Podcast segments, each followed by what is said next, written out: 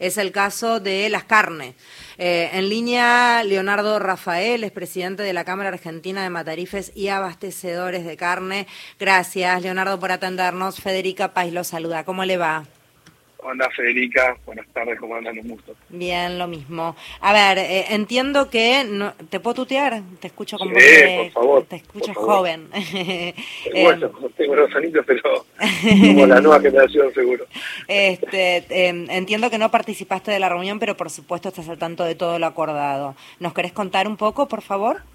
Mirá, la realidad es que esa reunión se, se realizó con los exportadores, que es los que ofrecen esos siete cortes al, a las grandes eh, multinacionales, los grandes eh, supermercados, ¿no?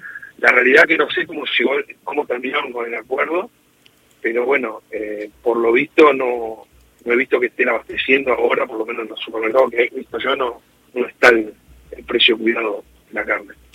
¿Cuál sería el tiempo prudente para esperar a que lleguen a góndola? No, calculo que tiene que estar llegando en estos días. Bien. Porque ese acuerdo está, está hecho ya hace casi tres, años, más o menos. Sí, lo que pasa es que se renovó ahora con los precios, una actualización de precios con respecto a abril, un 30% más, por lo tanto, el asado va a estar a 1.396, casi a 1.400. La nalga a 1.854. El matambre a 1.767.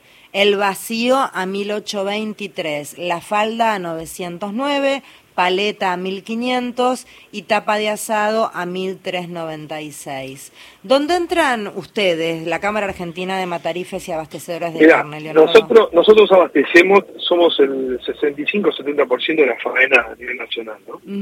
Nosotros abastecemos todo lo que es eh, carnicerías de barrio, supermercados chicos, pocas chicas, no, no abastecemos a las grandes superficies, por eso nosotros no entramos en ese acuerdo.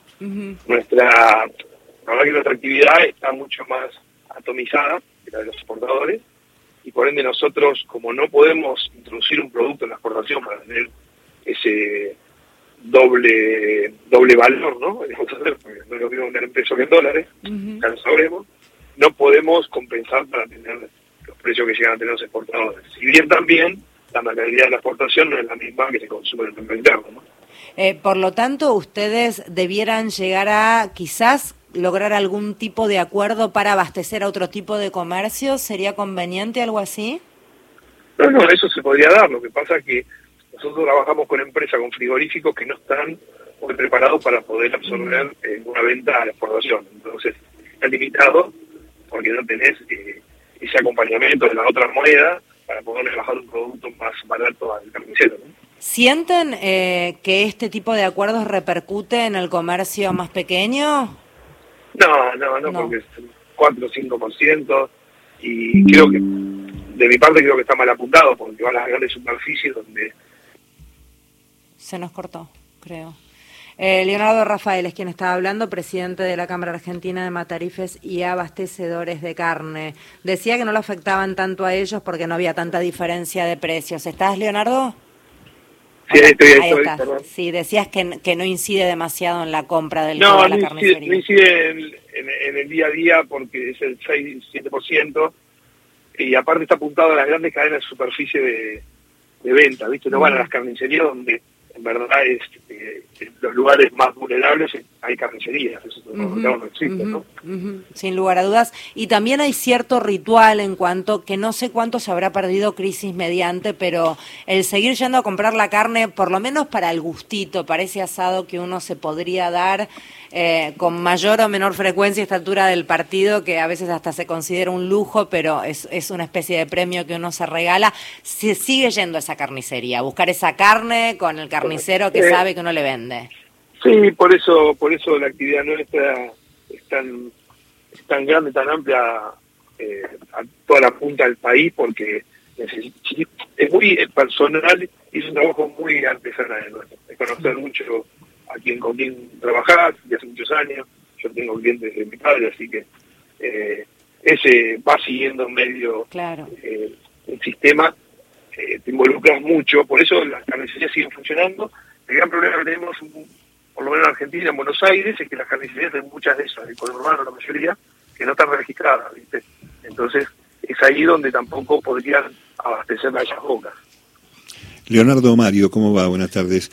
Eh, el, el, fenómeno de todas maneras sigue siendo positivo comparado qué sé yo, con el año de la pandemia. Hay un crecimiento en el consumo, sobre todo de carne vacuna y mucho este, también de porcino. ¿Esto se verifica realmente en el trabajo de ustedes? Mira, hasta eh, julio, que fue el primer aumento, el primer aumento a fines de julio, que fue un 20%, 22%, ese aumento la calle lo compartió estamos bien, se vendía bien y veníamos con esos volúmenes un poquito eh, en creciente diferente al año pasado, por lo menos. Ahora, después con este otro aumento, con estos días, hace 10 días, ya la calle rebotó, los mostradores no venden, eh, nada, ahí te das cuenta que eh, cuando se vende la carne cuando está barata. Lo que pasa es que había, que había quedado barata. Había quedado muy barata ah. porque la carne, como digo yo siempre, no acompaña los índices de inflación mes a mes, es por fuerte de demanda. Entonces, capaz pega saltos de 20, 25% en un mes, cuando podría haberse venido eh, actualizando mes a mes en un 5%, así como otros productos. Claro, lo, que, eh, lo que cae es el poder adquisitivo y, la, y, la, y además los sustitutos de la carne también por las nubes, por ejemplo, verduras y frutas, ¿no? Eh, por ahí hay un cuello de botella para el consumidor. Es que creo yo que toda la Argentina está, está desfasada, que hay un control en todo. No digo digo en el ordenamiento de todo, ¿no? Porque vos podés decir, sí, la carne es un artículo de lujo. No, me parece que la carne venía siendo un artículo popular mucho tiempo, pero lamentablemente por las malas políticas de este país, hoy pasa a ser un artículo de lujo, porque no crecimos en estos ganaderos, nada. Me parece que este año da no sé cuánto, pero un porcentaje mucho menor del año pasado. Eh, no, no, no estamos haciendo las cosas bien. Para que llegue un kilo de carne, a veces un argentino tarda tres años. Entonces, si vos haces políticas a largo plazo, eh, vas rompiendo los sistemas. Y, y además me parece que hay, este, lo hemos hablado mucho con Pedro Peretti acá en el programa, eh, una mirada este, que podría compensar las dos situaciones, ¿no? La capacidad exportable de la Argentina, pero también resolver el tema mercado interno, ¿no? Con una política de ganadera más o menos de reproducción y de tiempo y de plazos. Estoy totalmente de acuerdo, pero ¿sabes qué pasa? Que el futuro de los políticos son 24 horas. los de la cadena lo venimos haciendo muchos años. Aquí voy con esto que en cuatro años, bueno, como está el país hoy, en cuatro años no podés armar una política ganadera eh, de golpe. Tiene que ir todo paulatinamente y tiene que hacer, como yo, una columna vertebral de 10, 15 años donde que apuntar mínimo.